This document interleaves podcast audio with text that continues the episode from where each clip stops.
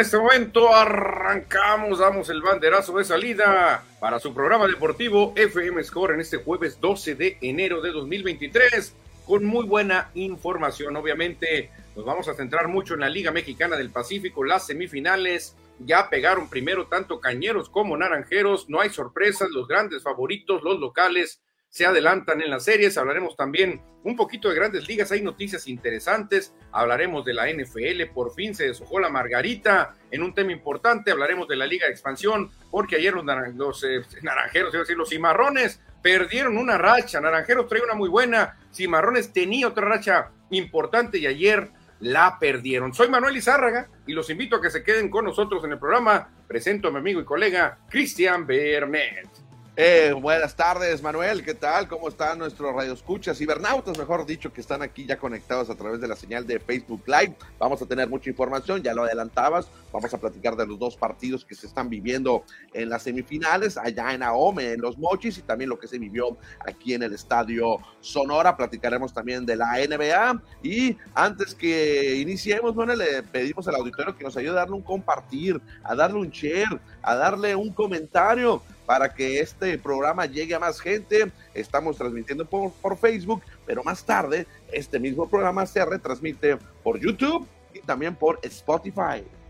Sí, claro, lo de siempre, siempre pedimos la ayuda, una compartidita. Hay que nos ayude ya José Luis Munguía que ya se conectó, Julio César Chan también que ya se conectó, Mini Ron que ya se conectó, Francisco Antonio Rodríguez. Les pedimos que nos ayuden con una compartidita para que la comunidad deportiva sea más grande y que el debate se ponga mejor, más sabroso porque aquí habemos muchos Juan Gabriel Castro, habemos muchos este, entrenadores, directores técnicos, y eso es lo bonito, que cada quien tenemos una opinión, un punto de vista, para que se enriquezca más el debate. No, y por supuesto que a nosotros le damos voz a ustedes, a los nuestros cibernautas, a nuestros seguidores, porque leemos sus, sus mensajes, sus puntos de vista, también los leemos. Exactamente, Cristian, y hablando de puntos de vista, hay que hacerle caso al punto de vista de Lampallita que ya está enojado y dice que cantemos rápido la voz de Play.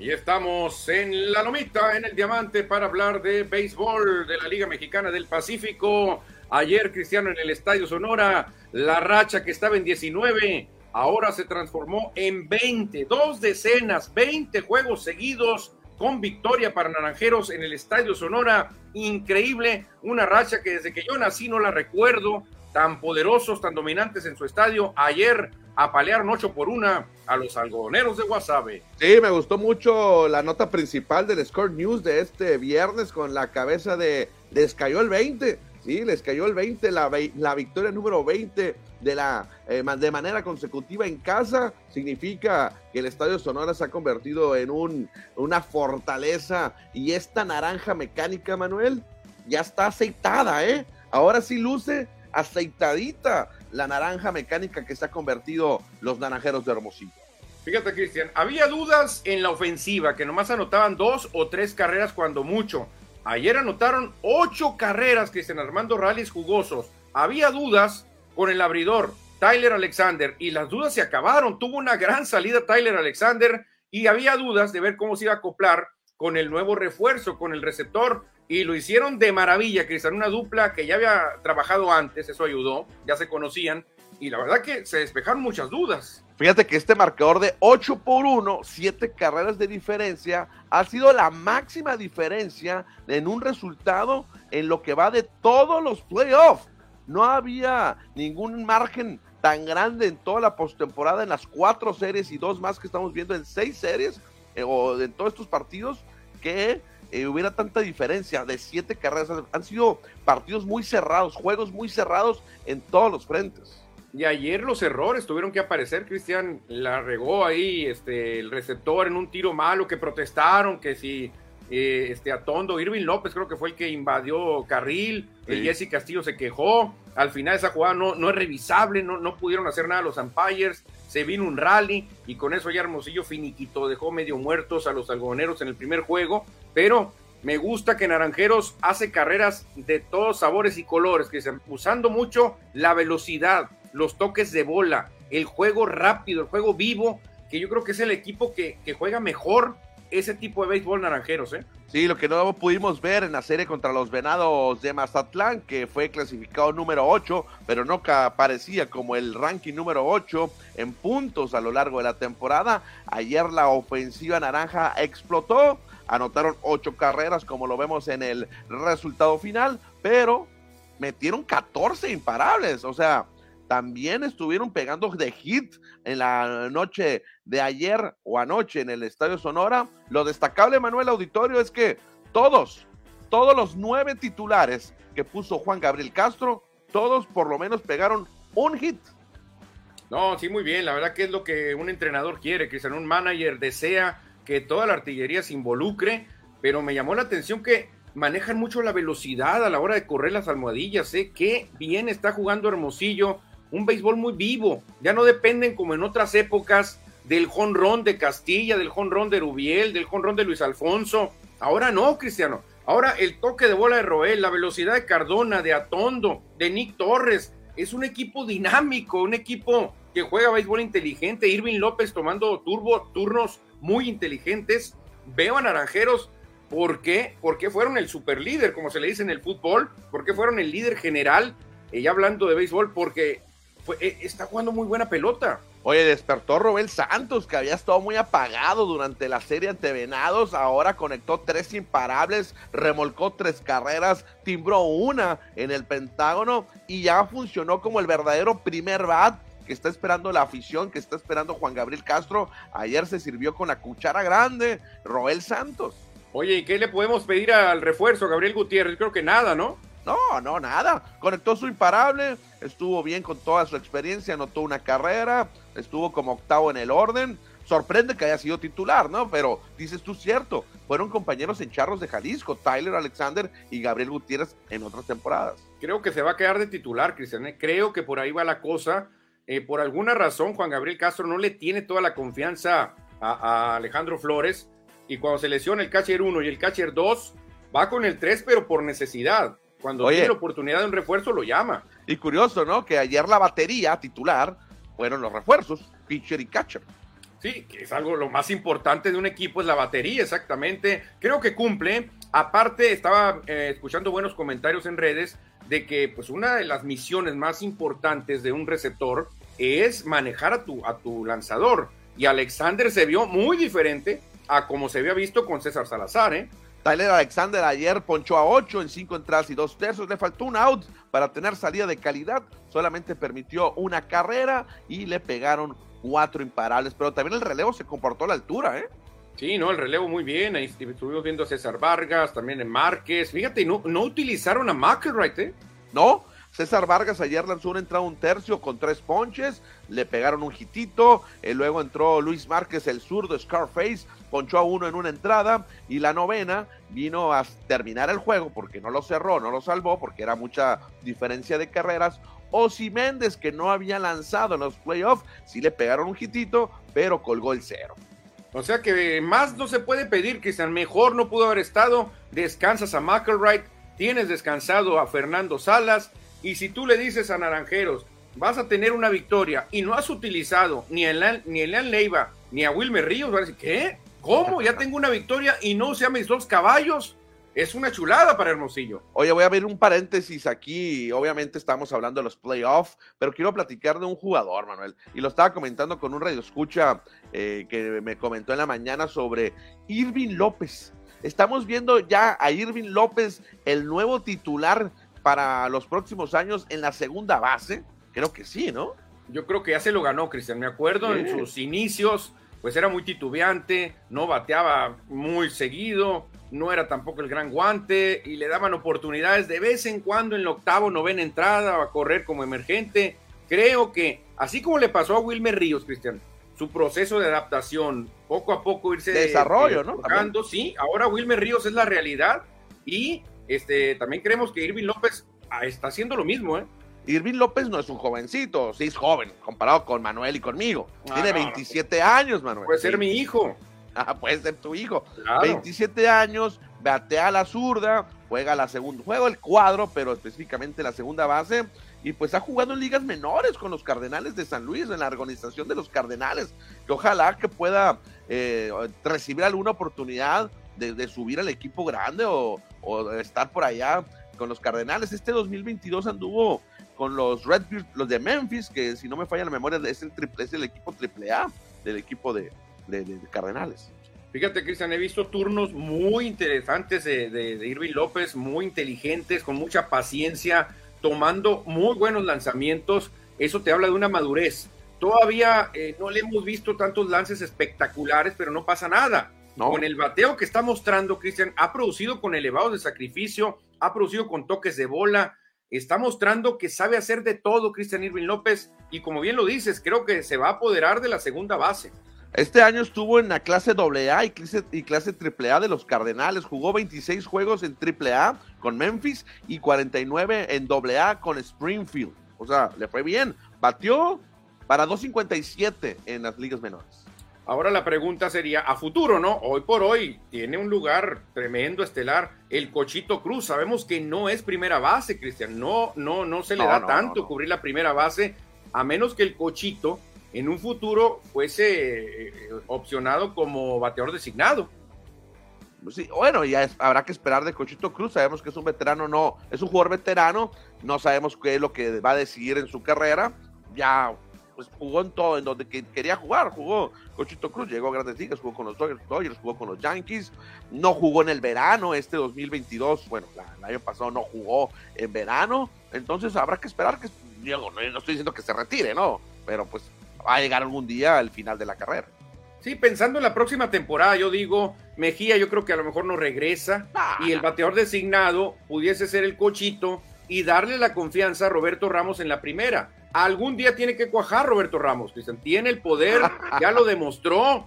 Este, no sé, es cuestión de que algo se mueva, un switch se, se active. Imagínate, Roberto Ramos primera, Irving López segunda, Jason Atondo short y en la tercera Paredes es un cuadro de lujo en el papel.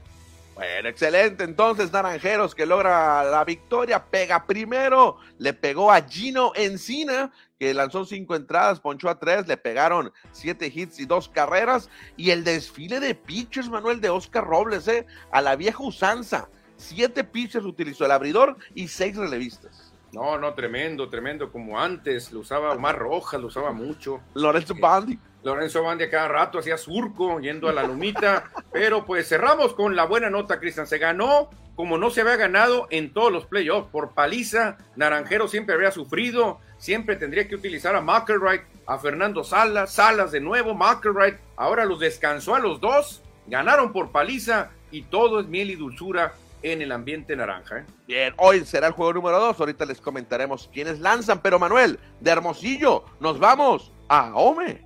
Exactamente, Cristian. Los cañeros batallaron, sudaron, se dejaron alcanzar, pero al final sacaron la victoria tinta en sangre, dos por uno apenas quedó el juego. Sí, muy cerrado el partido que vimos ayer, o que presenciamos ayer en el estadio Emilio Ibarra Almada, oficialmente como se llama, y los verdes lograron la victoria dos por uno. Duelo de picheo, solamente hubo 10 hits entre los dos equipos.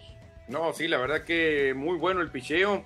Al final, fíjate, Manny Barreda lanza toda la ruta por, por Yaquis pero no le alcanzó al equipo de, Sonora, hombre, se quedaron una carrera.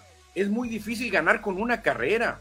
Y Manny Barreda de Zaguarita, Arizona, lanzó ocho entradas que le vale ser juego completo. Ponchó a ocho, solamente recibió dos carreras, una salida de calidad, por supuesto, para el Manny, que no pudo llevarse la victoria anoche allá en el duelo entre Cañeros y Yaquis, pero el que se llevó la victoria ayer fue en calidad de relevista que nos sorprendió al final eh, fue Nick Struck, que entró en la cuarta entrada. Sí, porque cambiaron, cambiaron de última hora el abridor. Al final no fue Struck, pero no sé qué habrá pasado, si se sentía mal en ese momento y dijo, no, traigo la confianza. Algo pasó, yo creo, ¿no? Fabián Cota fue el abridor, que es zurdo, eh, hizo esa modificación, el manager de los Cañeros, y después Nick Struck entró en la cuarta y le fue bien fue el pitcher ganador en calidad de relevista. Después llegaron Daniel Duarte, el Grandes Ligas, y el de Tucson con sangre hermosillense, eh, Gámez, para llevarse el rescate. Sí, así es. Así que Cañeros gana 2 por 1. Cañeros es el favorito en esta serie, pero ¿cómo batalló? ¿Cómo batalló el equipo de los Moshis? Porque los Yaquis están vendiendo cara a la derrota, que es un juego muy, pero muy interesante. Y lo que le sigue, porque apenas va empezando la serie. ¿eh? Rodolfo Amador fue el que remolcó una de las, bueno, primera carrera de los Mochis y posteriormente Yasmani Tomás Yasmani Tomás, el tanque, conectó el hit de la victoria para que los cañeros tomen ventaja. El futuro MVP de la liga, el cubano Yasmani Tomás, Cristian. Pues muy bien por los cañeros, eh, cumpliendo con su mote de favorito en esta serie, al igual que Naranjeros, que es favorito ante los algodoneros de Guasave, pero hay que ganar cuatro, no nomás hay que ganar uno, ¿eh? Uno es el inicio, pero el camino es largo, Cristian, el camino es largo y sinuoso. Y así que vamos a ver qué va a pasar hoy en punto de las 7:30, Cristian, en el Estadio Sonora, en el segundo juego de la serie. Otra vez se repite el duelo de pichó de peloteros extranjeros, de pitchers no nacidos en México. Estará Matt Povereico ante el cubano Elian Leiva. Qué buen duelo. Otro duelazo, Cristiano, pero Elian Leiva tiene mucha experiencia, ya fue pitcher del año, conoce tremendamente la liga tuvo siete victorias, que es buena cantidad. Por eso pienso que Naranjeros, en vez de 20, puede sumar el número de Espino, Cristian, 21 victorias consecutivas. Exactamente, ojalá que la afición pueda disfrutar de esa victoria hoy por la noche. Repetimos, 7.30 de la tarde en el Estadio Sonora. Y también a la misma hora, Cristian, allá en Los Mochis, en Naome, estará el segundo de la serie Cañeros contra Yaquis y quiénes son los abridores designados. Por los, eh, por los eh, Yaquis de Ciudad Obregón va a estar el zurdo, el refuerzo Braulio Torres Pérez, mientras que por los Cañeros va a abrir el, hermosillense Luis Fernando Miranda, uno de los, dos de los mejores pitchers de la temporada. Definitivamente pinta para otro duelazo, Cristian. Dos duelazos nos prometen hoy también. Urgente para Yaquis ganar urgente para algodoneros ganar, pero no es cosa fácil, Cristian. Las aduanas allá en los moches y aquí en Hermosillo está complicadísimo, así que nos esperan juegos. Creo que hoy no habrá paliza, ¿eh? creo que hoy los juegos van a estar más cerrados. Sí, porque los cuatro pitchers, bueno, son muy buenos, pues digo, los de ayer también son buenos, pero los cuatro que, que suben a la lomita hoy como abridores han tenido muy buenas campañas. Sí, la verdad que, y los equipos, si tú ves las alineaciones, todos tienen caballos que te pueden cambiar el, rumbo de un partido. Así que el ganón va a ser el aficionado, Cristian. Lástima que son a la misma hora y tendrías que estarle cambiando y cambiando porque los dos juegos están muy interesantes. Hazle como yo, tienes dos televisiones y no batallas. No, pues claro, ya tú estás en otro nivel. Uno que apenas tiene un celular, pues ahí estamos batallando. Pero no me lo voy a perder por nada del mundo. Cristian, pronóstico, se ponen 2-0 hoy los naranjeros. Creo que Naome, los Yaquis ganan y se pondrá uno por uno. En Hermosillo, Naranjeros, se irá arriba 2-0. Andrés Naranjeros aseguraría el regreso a casa, pase lo que pase. Y Cañeros no, se metería en un broncón de poder quedar eliminado allá en Ciudad Obregón. ¿Tú qué opinas? ¿Cuál es tu, ¿Cuál es tu pronóstico? Yo opino, como diría el Chapulín, que tanto Naranjeros como Cañeros se van con la ventaja de dos victorias a cero. Ok, o sea, se mantendría los locales ganando los duelos de hoy, juego número 2. Los locales ganando, exactamente, y Naranjeros continuaría con esa racha, ahora llegando 21, y le faltaría muy poquito, Cristian, le faltarían seis victorias más, si gana hoy, para lograr el ansiado campeonato 17. Sí, que se ha tardado, se ha tardado ese campeonato de los Naranjeros después de que Matías Carrillo los guió al campeonato el 2000 14, si no me falla la memoria. 2013, 2014, por ahí Está en enero del 2014, temporada 2013-14. Bueno, veremos qué es lo que pasa en estos playoffs, en estas semifinales. Güey, Cristian, y qué bueno, no es porque tengamos nada con estos equipos, que ni charros ni tomateros avanzaron porque ya nos tenían enfadados tantas semifinales, tantas finales entre ellos. Siempre o llegaba tomateros o llegaba charros ya hay que darle chance a otros equipos. Ah, bueno, Manuel, cuando una organización trabaja bien, cuando un equipo, un club ah, saca la chamba y sus jugadores hacen el trabajo en el diamante, pues no van a estar los mismos. Siempre van a estar ahí peleando los mismos. Sí, sí, pero a veces, a veces enfada. ¿A ti te gustaría ver siempre supertazones patriotas contra 49ers toda la vida? No, no, que lleguen otros, o sea, que lleguen otros. Pues, pero si son los mejores, ¿qué hacemos? Sí, no, ni modo, ni modo, pero en esta liga eh, no había tanto dominio así y ahora pues se ve diferente, Cristian, ver a Cañeros que hace rato no daba buenas notas Cañeros, ver a algodoneros, se ve muy bien también verlos por ahí y por eso la gente pues está respirando nuevos aires, ya dice ya chole de tomateros, ya chole de charros. Bueno, acuérdate que Cañeros tiene 19 años sin ser campeón. Las últimas dos temporadas ni clasificaron a playoff, fue el peor equipo. Y Guasave, pues tiene 50 años sin ser campeón. Sí, exactamente. No, por eso tengo una sequía bárbara. En Naranjeros, pues no se queda atrás. Para ser el más ganador, ya preocupa, Cristian. Está cerca de llegar a 10 años. Oye, y los Yaquis, desde el famoso tricampeonato, no han ganado. El tricampeonato que no, hombre, eso va a ser eterno, Cristian, el, eterno, porque con ese tricampeonato van a matar cualquier póker, cualquier par de haces, lo que quiera, lo matan con el tricampeonato los Yaquis. bueno, leemos mensajes del auditorio, ¿te parece? Vuelta, ¿quién se reporta? José Luis Munguía, Score MX, la casa de los deportes. Comparte, distribuye y comenta reacciones gratis. Gracias, José Luis, por tus comentarios aquí a, a favor de Score. Gracias. José Luis Munguía dice, bien, naranjeros Mal cimarrones. Sí, en efecto, uno ganó y el otro perdió. Julio César Chan Ruiz. ¿A qué hora es el juego de Cañeros hoy? Ya lo comentamos, ahí lo puedes ver en pantalla, 7.30 de la tarde, tiempo del Pacífico, tiempo de Sonora y de Sinaloa. También, exactamente. Mini Ron, hola, aquí está Mini Ron. Ayer saludamos a Mini Ron, ya nos enseñó la sorpresa, un cartel maravilloso que hizo. Felicidades a Mini Ron porque siempre busca hacer algo especial, Cristian, para apoyar al equipo. ¿eh?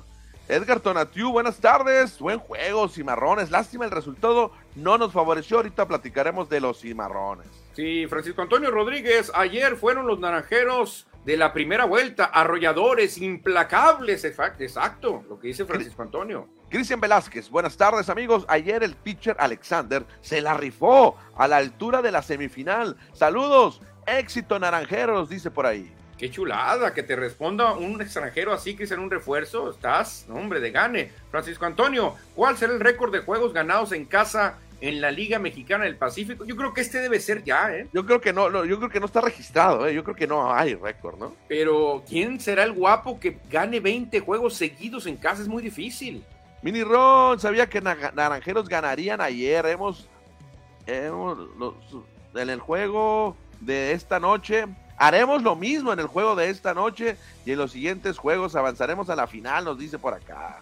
Sí, claro, claro, yo también confío en lo mismo que piensa Mini Ron. Blue League, compartido, compadres, gracias a nuestros compadres de Blue League, a nuestro amigo que está por allá en Wisconsin, le mandamos un abrazote, a nuestro gran coequipero, le vamos a decir, porque somos hermanos Blue League Score. La verdad, un saludote y muchas gracias por la compartida. Eduardo Salazar, saludos mis estimados amigos. Y me, tapo, me tapó la boca Alexander y el gran relevo. Yo creo que se poncharon 15 algodones. Sí, qué bueno que nos tapó la boca porque si ya tienes un tercer abridor confiable, Cristian, imagínate tener a Wilmer, a Elian Leiva, a Alexander y que te toque para una final un Manny Barreda tomarlo de refuerzo. ¿Cómo te caería esos cuatro?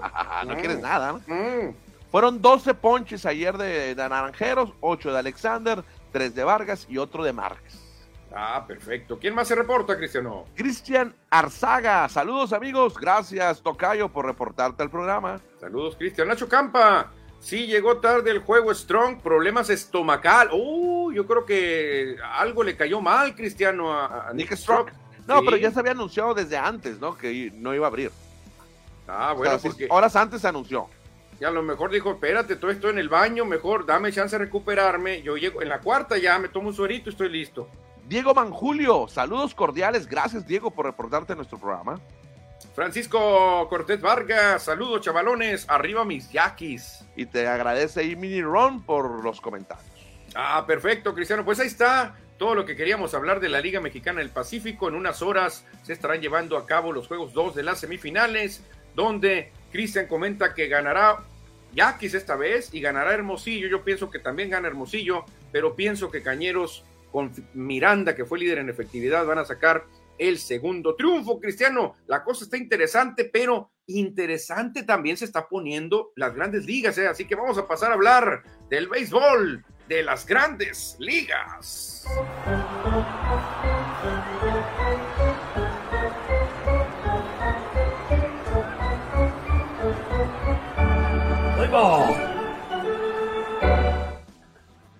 Ya estamos en la gran carpa porque agárrate, Cristiano, tú que eres fan de los Dodgers, los padres rivales a muerte en el oeste.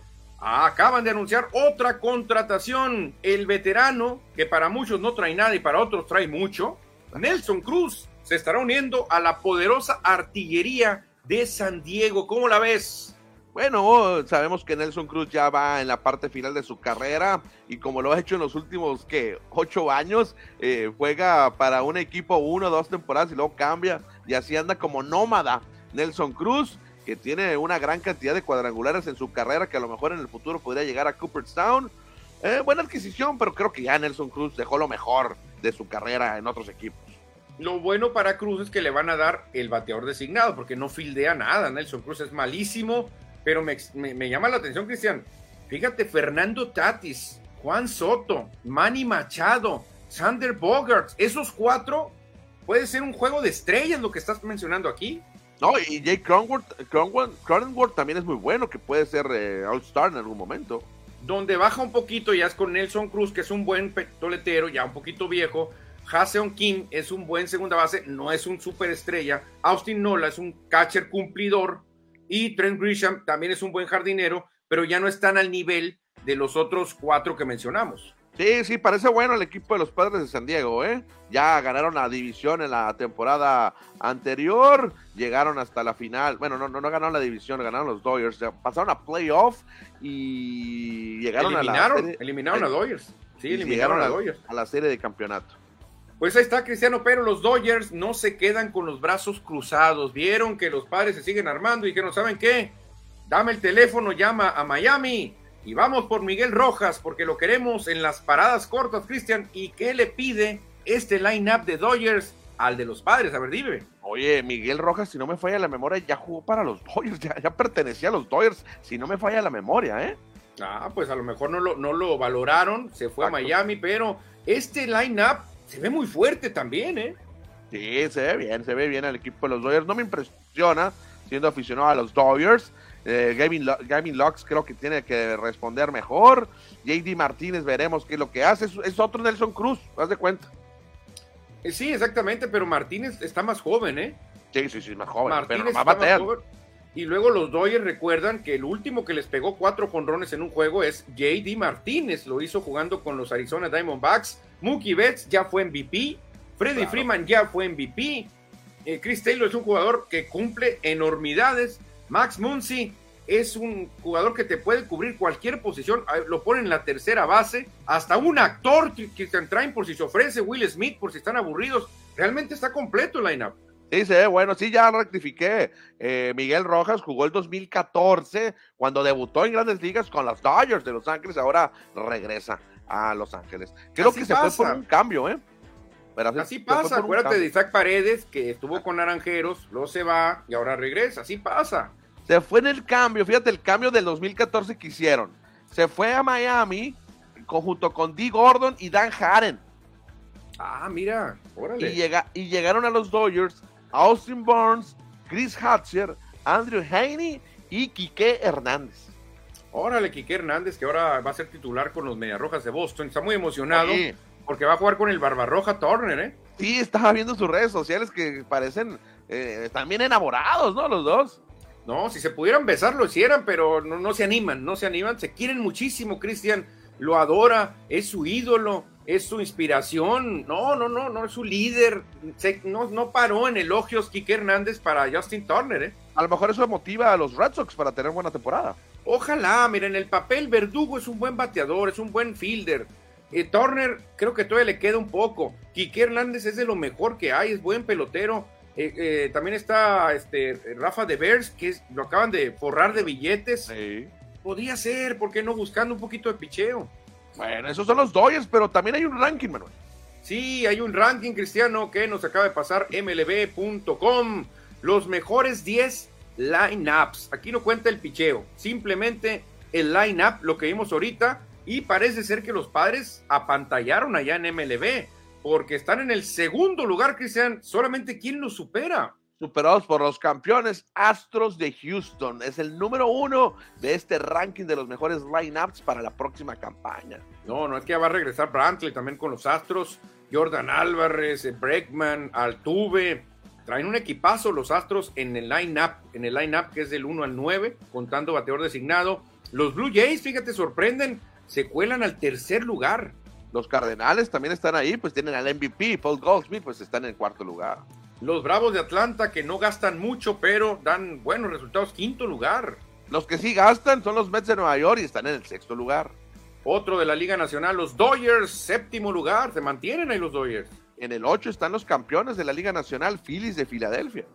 En el noveno, los que siempre han sido considerados los más grandes bombarderos, cayeron ¿eh? hasta el noveno lugar los Yankees. Y en el décimo están los Guardians de Cleveland. Exactamente, pues ahí está, Cristiano. ¿Te parece que hay alguna injusticia? Yo no sé si los Astros sean los número uno. Creo que el picheo de Houston es muy bueno. El bateo también, pero yo veo más fuertes a otros equipos que a Houston en bateo. ¿eh? Es que es bien relativo, ¿no? Es bien relativo este rankings, pero bueno, hay que, hay que poner algo y los Astros son los campeones y merecen estar ahí. Sí, por eso los ponen. Y los padres de San Diego me sorprende. Segundo lugar, ¿eh? Segundo Pues sí. de los mejores lineups. Es que los padres tuvieron dos adquisiciones, ¿no? Prácticamente. O sea, la, la de Nelson Cruz y la otra. la otra ¿Quién sería adquisición que tuvieron fue la de Sander Bogart. Ah, Sander Bogart, de los mejores shortstop que había en el mercado. Y- y Y, Tatis, ya habían no tenido a. Juan Soto. Ajá, ajá. Y Tatis que no jugó casi el 2022. Exactamente. Pues esto es un dato interesante, Cristian, para tomarlo en cuenta. No todo es el line-up, también cuenta el picheo. Y cerramos con este dato que me llamó la atención de los jugadores activos con más jonrones al momento, sin incluir a Miguel Cabrera, que él tiene 507. ¿no? Eh, Ya Miguel Cabrera se maneja en otro nivel, pero después de Miguel Cabrera, fíjate, Giancarlo Stanton es el que más jonrones tiene al momento. Sí, pues tuvo esas campañas impresionantes con Miami y ya después ha apagado mucho. En segundo lugar está Mike Trout, que las lesiones no lo ha dejado conectar más cuadrangulares. Mike eh, Trout el segundo, Joy Boro 342 que creo que ya está en los últimos Ahí años. se va a quedar. ¿no? Joey Boro, pues la, tal, estuvo lesionado la temporada pasada. No creo que suba mucho más. Cuarto lugar está Ivan Longoria, que va a jugar ahora en Arizona, 331. El famoso Goldie Paul Goldschmidt 315, ahí va muy bien con los Cardenales. Otro de los Cardenales no le han arenado, 299, que rapidito va a llegar a los 300. Freddy Freeman calladito también está cerca de los 300, 292. Bryce Harper, que creo que es el que puede llegar más lejos de todos los que están ahí en la lista. Bryce Harper, 285. Manny Machado apenitas pegado a Harper 283. Y empatado con esa misma cifra, Anthony Rizzo de los Yankees de Nueva York. Ahora, Cristian y auditorio, se dice que hay cifras que te pueden permitir llegar al Salón de la Fama. Una de ellas es 500 conrones. Por eso Miguel Cabrera ya prácticamente la gente lo tiene en el Salón de la Fama, lleva 507. ¿Cuántos de estos 10 van a pasar de 500? Eh, Giancarlo y Trout, yo creo, y probablemente Harper. Giancarlo, Trout y Harper, nomás tres pasarían. Sí, tú. Yo pienso que Giancarlo y ay, ay, ay, ahorita nomás veo quién es que Trout se lesiona mucho. Ah, pero faltan 150, Manuel, en cinco temporadas llega. Yo creo, pues sí, yo también me voy por Giancarlo y Trout. Harper no, ¿No? va a iniciar la temporada, trae un problemón, lo acaban de operar de, de es operación tomillón y va a regresar por allá a finales de junio, ¿eh? Uh, o sea, que esta, no van a temporada, tener. esta temporada va a pegar si acaso 15 a lo mejor. O sea, Bryce Harper prácticamente lo van a, lo van a tener para los playoffs. Haz de cuenta si llegan, ¿no? Sí, Están esperanzados en eso. Harper estaría de regreso en el juego de estrellas probablemente. Bueno, pues ahí están los mejores 11 eh, bateadores de jonrones, incluyendo a el Migui, Miguel Cabrera.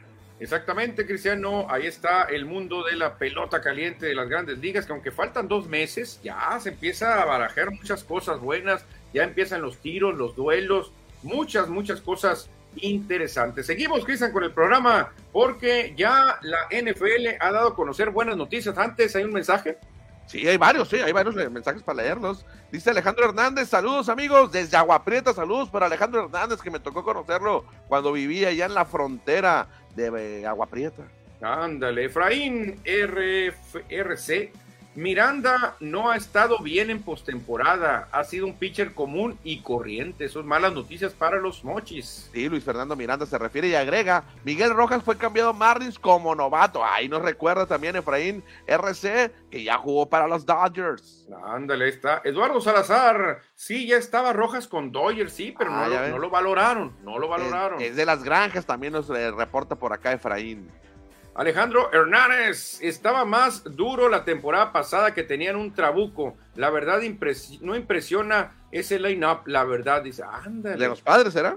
De los padres, yo creo. Pero ¿quién se fue de los padres? Porque casi son los mismos. Estaba Eric Hosmer, ¿no? No, Hosmer se había ido a Boston. Ah, cierto, por eso llegó Bell. ¿Te acuerdas que llegó Bell junto con Juan Soto? Se fue George Bell, como quien dice, pues, pero, pero llegó Cruz. Exactamente. Pues Nomás que Bell batea a los, dos, a los dos lados. Sí, sigue estando fuerte el line-up, eh, sigue estando fuerte. Tener a Juan Soto ahí, Cristian, este amigo es un fenómeno. Juan Soto, tremendo bateador. Y así se pone las pilas Machado, Sander Bogart, cuidado con los padres de Saniego, eh. cuidado, cuidado con esos padres. Y cuidado, Cristian, porque vamos a cambiar de deporte, un deporte más violento, más de contacto, la NFL. Saquon Barkley still out. Wayne Coleman is the running back. Is outstanding. Second and five. Ya estamos en los emparrillados porque hay una gran pregunta, o había una gran pregunta, porque los aficionados, nosotros, todo el mundo decía, oye, ¿y si llega Jefes contra Bills en el campeonato de la Americana? ¿Qué va a pasar? No, espérate, espérate. Pero ¿y si llegan porque son favoritos?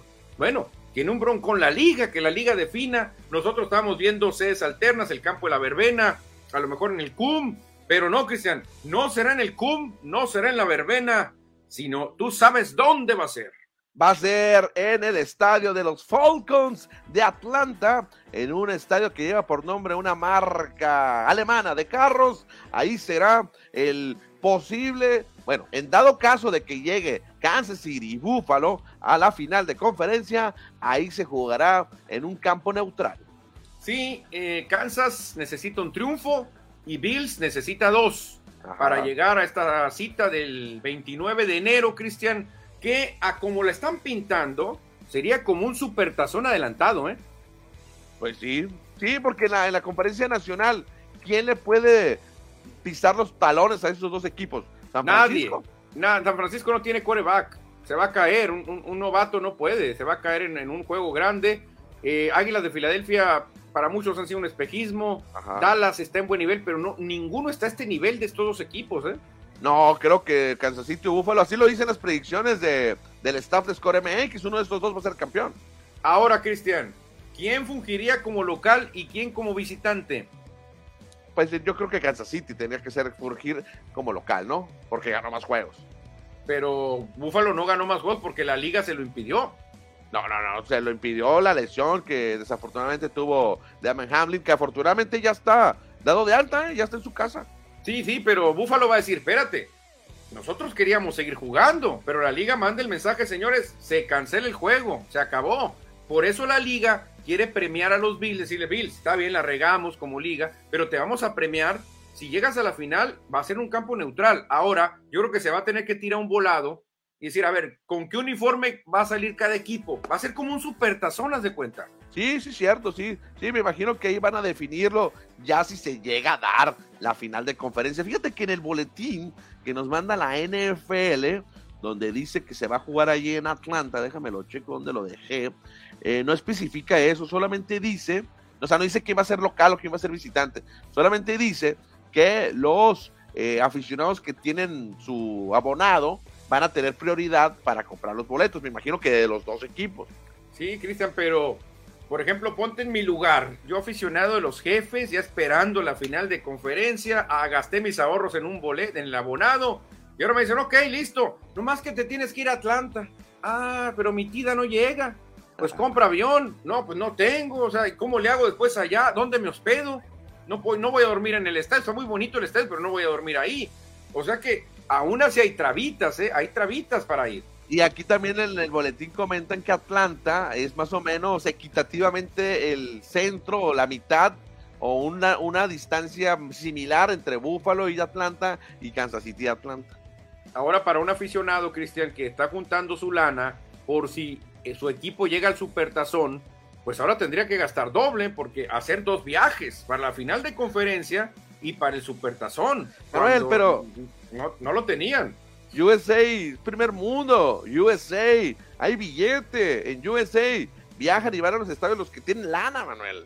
Oye, Cristian, y hablando de billetes, ¿cómo te caería que dijeran, señores, de las entradas, si caen 100 mil dólares, 50 mil son para ti y 50 mil son para ti? Porque los dos van a ganar lo Pues sí. mismo, nadie va a ser local. Pues yo creo que así va a ser, ¿no?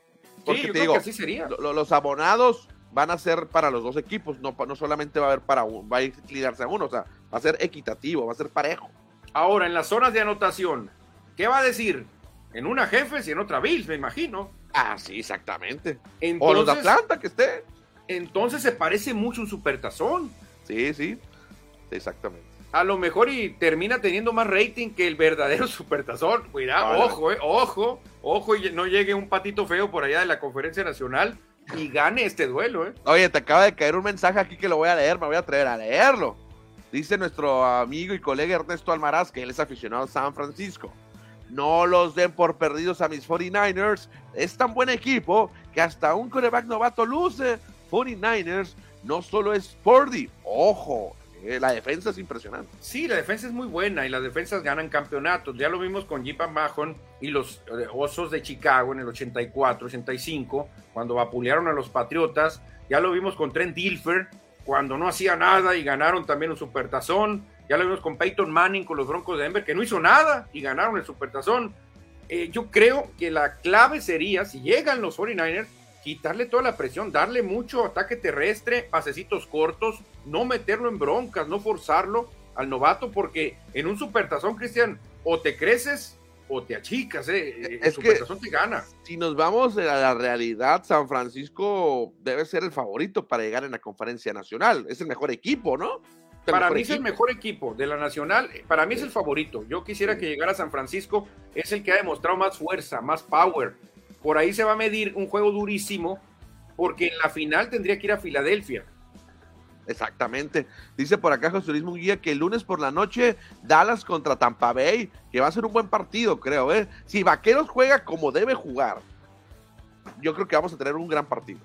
Sí, sí, pero aquí también la localía, Cristian, es lo que yo digo, qué injusticia, ¿no? Vaqueros fue mejor, tuvo mejor marca y tendrá que ir Vaqueros a. Bucaneros, cuando lo ideal sería que Bucaneros fuera a Dallas, pero creo que el que va a ir a Dallas es Vaqueros. Ah, bueno, ya me cuatrapé, ya no, ni yo me entendí, pero creo que está al revés la cosa, ¿eh? Bueno, y por acá nos dice Pollo Gasos, en la NFL, y creo que en todos los deportes, ¿eh? Si tienes para el whisky, tienes para los hielos. Sí, no, es que hay más nivel, sí, cierto. Yo, yo hablando de mi persona, ¿no? Que batallas para hacer un viaje. Quiero ver al Cruz Azul allá en Tijuana. Híjole, hay que gastar en hotel, hay que gastar. Allá nuestros paisanos del norte, no pasa nada. Vamos a Atlanta, ahí está la lana.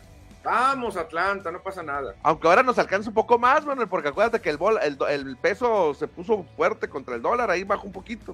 Sí, ya no está en 20, sí vi, 18 y tantos, ¿eh? Me está sor- Eh. Ah, oye, a lo mejor y nos vamos al Super A lo mejor sí nos alcanza para irnos, ¿no? no, no, no, ni al caso, no, a nosotros no nos alcanza. Quisieras que, aunque de visita jugaran los Raiders, dijera. No, sí, yo quisiera que los Raiders estuvieran ahí, de comodines, de lo que sea, ¿no? De lo que Oye, sea. no, no, no, no, no, la producción no metió la nota, pero se despidió hoy Derek Carr, ahora sí, definitivamente. Qué bueno, Cristian, estoy de fiesta, aquí estoy brindando, estoy brindando porque ya Derek Carr nos vio la car, a todos los aficionados, Derek Carr nos vio la car de burros, nos engañó, nos vendió piñas, es un coreback mediano que te va a ganar algunos juegos, pero no te va a ganar nunca el juego importante. Qué bueno que se va Derek Carr, hay que ya darle la vuelta a la página, ni modo, le pagaron una millonada, fue un errorzote del hijo del pomadoso Davis, pero ya que se vaya mejor. Dice Pollo Gasos. La única diferencia podría ser el coach Seattle, los que los contenga, pero San Francisco tiene más armas que los hermanos Almada. Órale. No, imagínate, los hermanos Almada eran, no, hombre, implacables, que dicen, si juntabas a Valentín Trujillo luego y a Guillermo Rivas el Borras, no, no los paraba nadie, nadie los paraba, así que tremendo comentario de Pollo Gasós, estoy de acuerdo con él. Se parece cara al bulto, un fiasco, nos dice por acá. Bueno, no Yo quieren. todavía confío, yo confío en Ramos, eh, la verdad que, que quede grabado, yo confío en Roberto Ramos. Yo sé el poderío que tiene. El mismo Karim García dijo, si triunfó en Corea, lo puede hacer acá sin problemas. Dijo, yo jugué en las dos ligas. Que no ha tenido oportunidad en los playoffs, ¿no? Pues nomás No, tuvo no. por la defensiva nada más en el juego 1 de, de Mazatlán Hermosillo. Es que fíjate, Cristian, es mucho mejor primera base que el Cochito Cruz. Ok. O sea, mucha gente lo puede ver corpulento a Roberto Ramos, pero es tremendo primera base. Aparte con la estatura que tiene, si tú metes un tiro de tres metros, lo va a bajar él. Cochito no lo alcanza ese tiro. Bueno, bueno, bueno. ¿Dejamos Sí, el fútbol americano, Manuel? Dejamos ¿El el fútbol americano porque no hay que dejar sentido a ningún deporte, así que vamos a pasar ahora a las duelas de la NBA.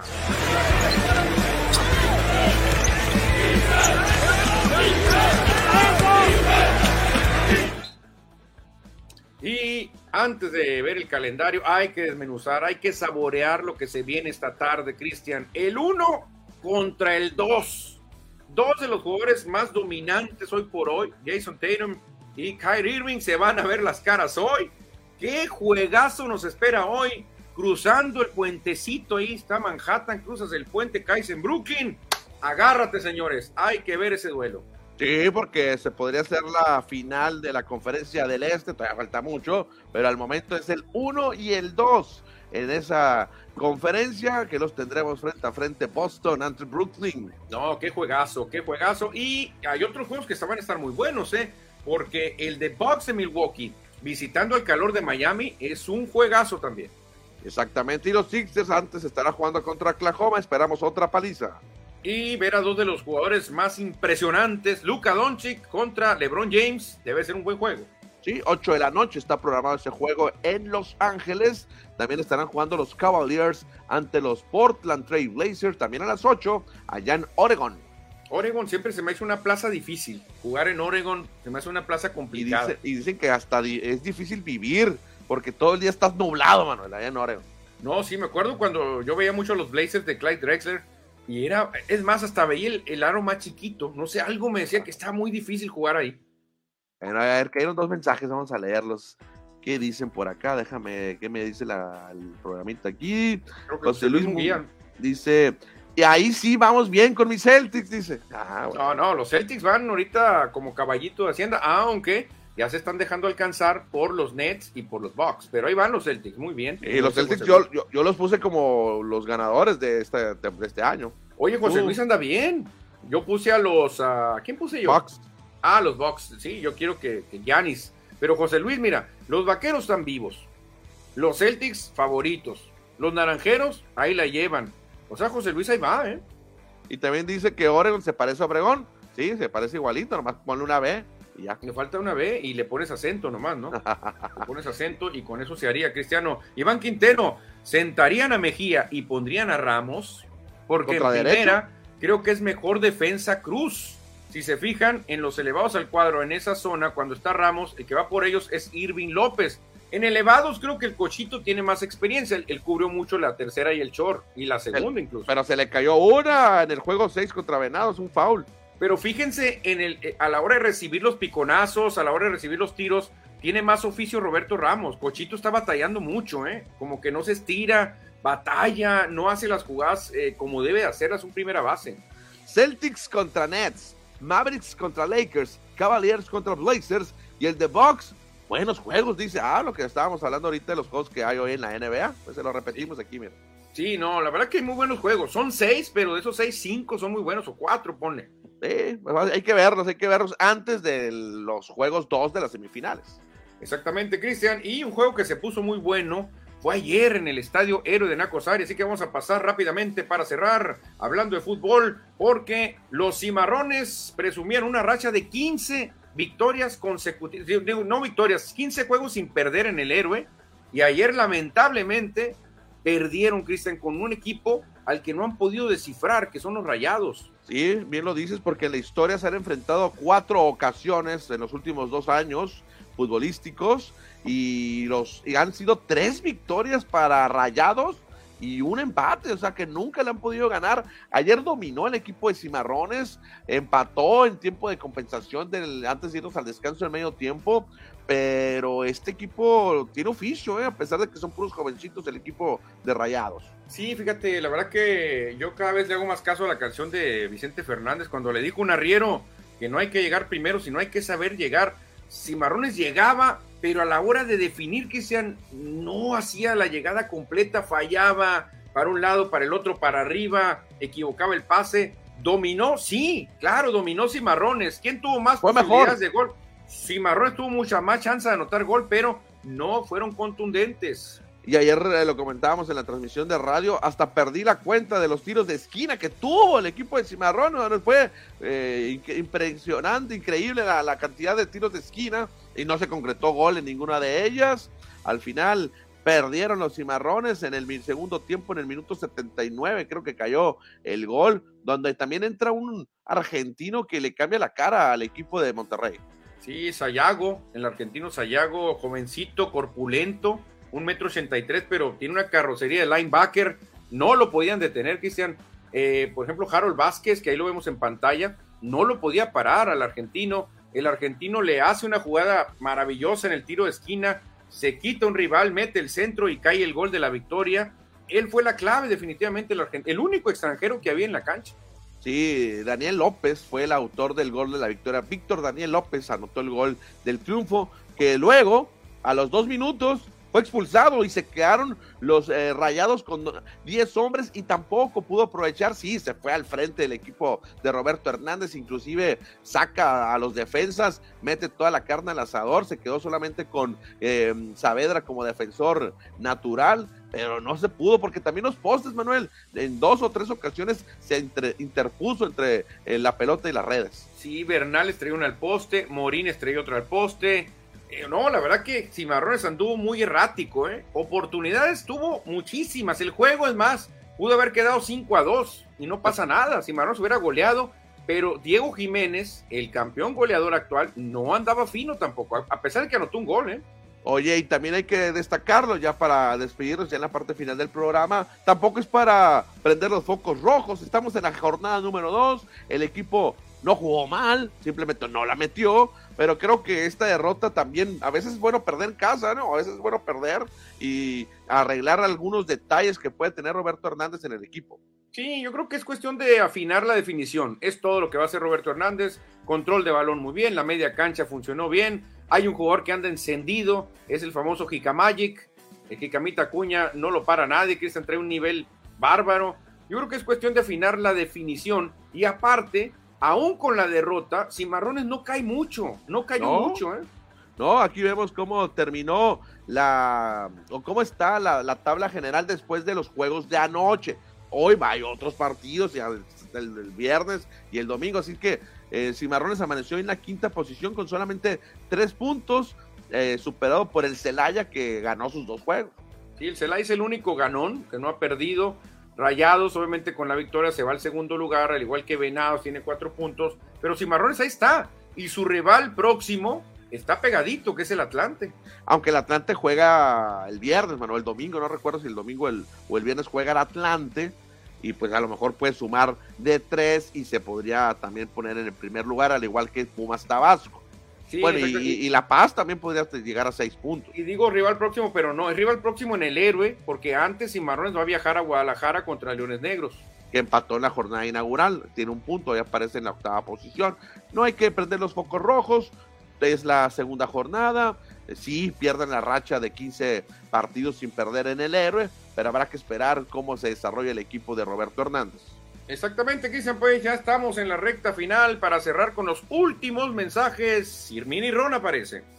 Sí, dice que es una verdadera lástima que hayamos perdido. Para la próxima le devolveremos el favor a Rayados. Ándale, Ernesto Almaraz, el fútbol fue ingrato en esta jornada con Cimarrones. El juego de ayer no lo debieron perder. Claro, era un juego muy ganable. Yo concuerdo con el chamaco también. Era un juego muy ganable hasta había exceso de confianza a veces porque decían el gol va a caer en cualquier momento y no cayó el gol. José Luis Munguía, Cimarrones bien, le faltó concretar. Bien el comandante Hernández, muy apenado por perder, excelente director técnico. Me cae bien el comandante, la verdad que es, una, es un tipazo como da las conferencias, como se expresa. Mi Ron, por ahora no concretaremos, nos concretaremos en recuperarnos en nuestro siguiente encuentro y ganar los demás partidos del torneo regular. O sea, todos los partidos los van a ganar, como dice Mini Ron. Dave Gámez, cambiando ya no de cimarrones, dice, dice LeBron que una temporada, una temporadota tiene. Pues si alcanza 10 juegos, de cada 30, dice. Descansa 10 juegos de cada 30. Sí, pero dice LeBron, ok, voy a descansar contra los Bucks, contra Golden State, voy a descansar contra los, los Sixers. Los Sixers. Oye, vienen los Hornets, contra eso sí juego, échamelos, échamelos. Ahí vienen los Rockets, échame a los Rockets, sí juego.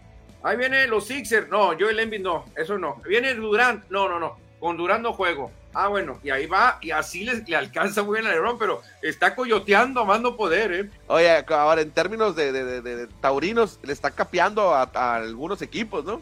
Claro, Lebron. Sí, Lebron sabe a quién sí se le puede aparecer y a quién no, porque lo van a taponear feo. Entonces, es muy inteligente Lebron. Bueno, y nos vamos, Manuel, porque ya son las 4 de la tarde. Sí, y llega la frase célebre, la frase que marca el final. Juego legal, cantó la gorda. Vámonos, Cristian, mañana es fin de semana, así que cerramos con todo, mañana viernes. Mañana es viernes, mañana estaremos de regreso con ustedes para platicar lo que ha sucedido o que sucederá en el juego número 2 en Hermosillo y en Los Mochis y la previa de los playoffs de la NFL. Mañana platicaremos de los, ¿cuántos juegos? Seis juegos que tendremos del Wild Card Weekend. Agárrense, señores, así que que tengan buena tarde, bonito jueves, mañana le seguimos. Adiós.